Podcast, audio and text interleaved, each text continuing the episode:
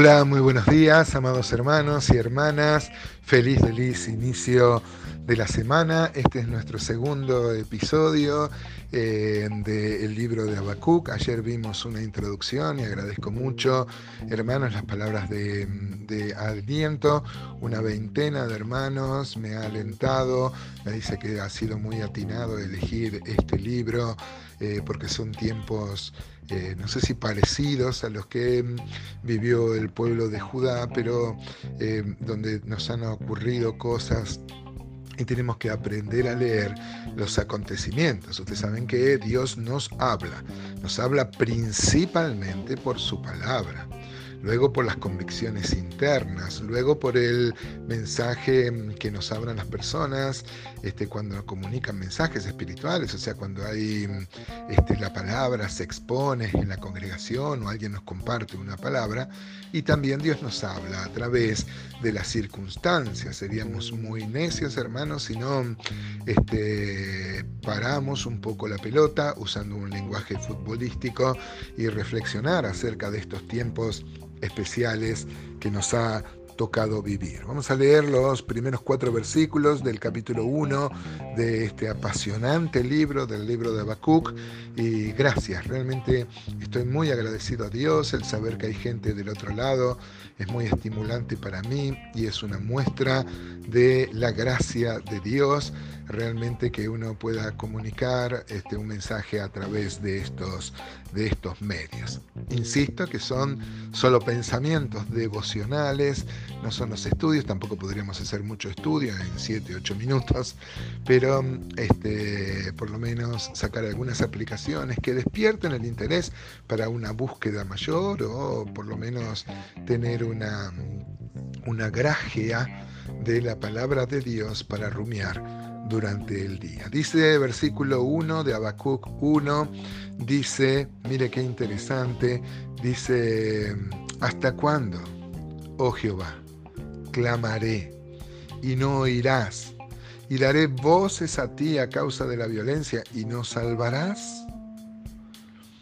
¿Por qué me haces ver iniquidad y haces que vea molestia?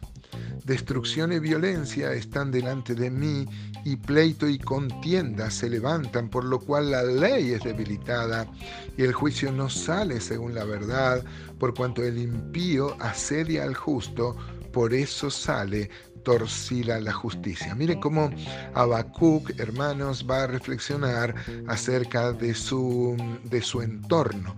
Ayer habíamos dicho que el tiempo que le va a tocar vivir a Habacuc son los tiempos previos a la invasión de Nabucodonosor, lo cual va a marcar un antes y un después en la historia, en la historia del pueblo de Israel. Dice mm, acá Habacuc, ¿por qué me haces ver violencia? ¿Hasta cuándo? ¿Hasta cuándo, oh Jehová, clamaré y no oirás? Ayer decíamos si este no si alguien se puede identificar. Yo por lo menos me he identificado muchas veces le he dicho a Dios hasta cuándo, a veces cuando la prueba parece ser tan grande, parece ser tan interminable, podemos recordar lo que dice Primera Corintios, capítulo este 10 que dice que Dios no nos va a dejar ser tentados o probados más allá de lo que podamos resistir, sino que dará juntamente con la tentación o la prueba la salida para que podamos soportar. En el contexto acá de Habacuc, el pueblo estaba sufriendo eh, y estaba eh, eh, ante la expectativa y ante el preámbulo de una gran disciplina que va a ser Dios por el pecado del pueblo. Eh, Abacú, como también lo va a hacer Jeremías, se va a lamentar como los hombres de Dios por lo bajo que había, que había, caído, que había caído el pueblo, ¿no? Este, el, como eh, los judíos este, habían pecado eh, de violencia entre ellos, no, no hacían justicia al pobre, había mucho engaño, mucha corrupción, mucha injusticia y mucha... Así Dios también este, iba a disciplinarlos con el fin de purificarlos con las mismas con los mismos elementos. ¿no? Proverbios 1.31, por ejemplo, dice que comerán del fruto de su camino y serán hastiados de sus propios consejos. ¿no? Este, el pueblo va a recibir lo que ellos mismos hacían con sus, con sus paisanos. En vez de tener esta visión de pueblo y tener una conducta digna del pueblo de Dios, habían dejado, dejado a Dios, derramaban sangre, y en especial el reino de, Joacín, el reino que le va a tocar este, el rey, que va a ser el, rey cuando esté profetizando Habacuc, fue notable, hermanos, por su injusticia, por su, este, porque no, porque no hacía justicia, porque no libraba al oprimido, porque era traidor, había derramamiento de sangre, ¿no? Basta leer Jeremías 22, por ejemplo, 3, dice, así ha dicho Jehová, haced juicio y justicia y librad al oprimido de mano del opresor, y no engañéis, ni robéis al extranjero, ni al huérfano, ni a la viuda, ni derraméis sangre inocente en este lugar. Por ejemplo, si nos salta al versículo 13 de Jeremías 22, eh, dice, hay del que edifica casa este, sin justicia y sus salas sin equidad, sirviéndose de su prójimo de balde y no dándole el salario de su trabajo, que dice, edificaré para mí casa espaciosa, salas airosas, y le abre ventanas, la cubre de cedro y la pinta de vermellón, reinarás porque te rodea de cedro, no comió y bebió tu padre e hizo justicia y entonces le fue bien él juzgó la causa del afligido y del menesteroso, y entonces estuvo bien. ¿No es esto conocerme a mí, dice Jehová?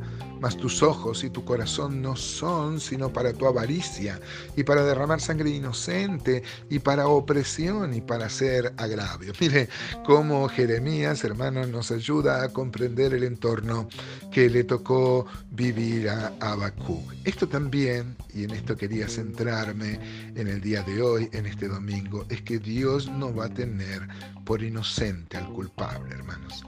A veces nos toca pasar por pruebas Em, porque son consecuencias de nuestros errores y de nuestros pecados. Debemos volver a Dios. Pero a veces también Dios prueba nuestra fe para que también nos volvamos a Él. Los hombres más fieles a Dios también han sido, han sido probados. Si bien tienen un origen tan distinto, cuando hay una disciplina de Dios y una prueba de Dios, el efecto es más o menos igual, ¿no? Es purificar al pueblo y ya sea que a través de la disciplina o a través de la prueba el pueblo vuelva a Dios y se aferre a Él.